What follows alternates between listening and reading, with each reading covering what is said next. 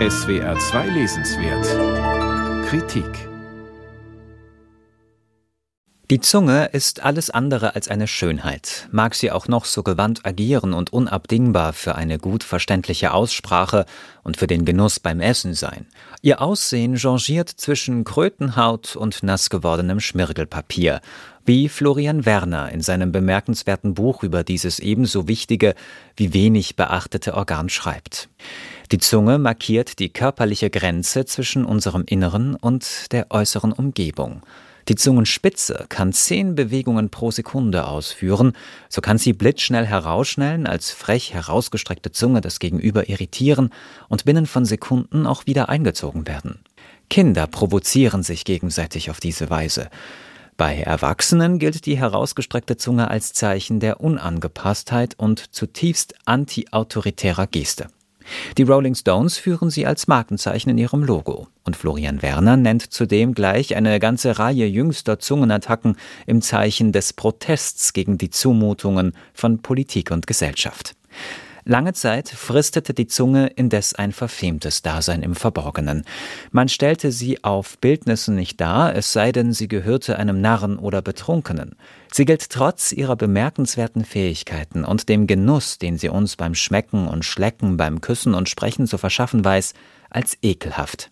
Vielleicht liegt es daran, dass die Zunge zwar die Grenze zwischen Körper und Umgebung markiert, diese Grenze aber beim Schlecken und Kosten, wenn man Essen verspeist, nur eine Etappe auf dem Weg ins Körperinnere zu den Verdauungsorganen darstellt.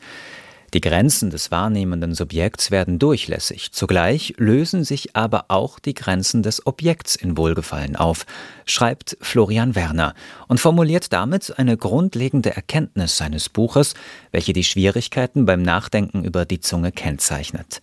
Lange Zeit wurde der Geschmack als Gegenstand philosophischer Überlegungen hintangestellt. Denn das Schmecken ist eine sinnliche Erfahrung, die weder klar dem Geist noch der Realität unabhängig von der Wahrnehmung durch den Körper zugeordnet werden kann. Die Zunge verbindet uns mit dem Tierreich. Andererseits aber setzt sie mit der Sprache auch einen wesentlichen Unterschied zum Tier, zumindest nach älterer Auffassung. Dennoch, am Anfang war die Zunge zumindest in der persönlichen Entwicklungsgeschichte jedes Menschen.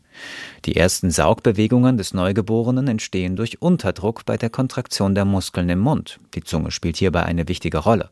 Und schon der Fötus lutscht im Mutterleib am Daumen. Die Zunge ist also das erste Organ, mit dem man die Außenwelt erkunden kann.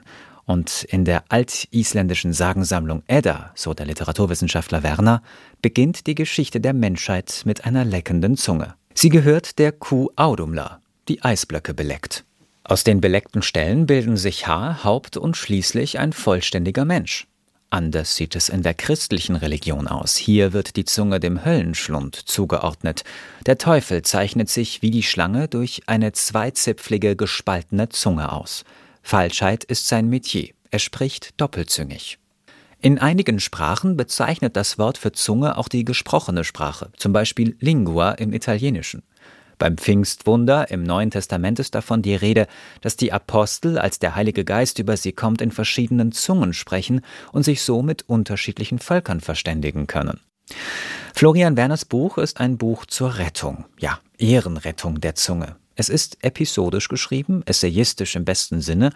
Werner stellt anhand des kleinen Organs keine groß angelegten Theorien zum Zustand unserer Gesellschaft auf. Stattdessen bietet er kulturwissenschaftlich fundiert, sein Thema hin und her wendend, dem Leser sprachgewandt Einsicht in die lange Zeit übersehende Bedeutung der so viele Funktionen übernehmenden Zunge, die im Hintergrund agiert und doch über unser Innerstes mit der Außenwelt kommuniziert. Man kann es sich also, das naheliegende Wortspiel sei erlaubt, im wahrsten Sinne des Wortes auf der Zunge zergehen lassen. Florian Werner, Die Zunge, ein Porträt. Hansa Berlin, 224 Seiten, 24 Euro.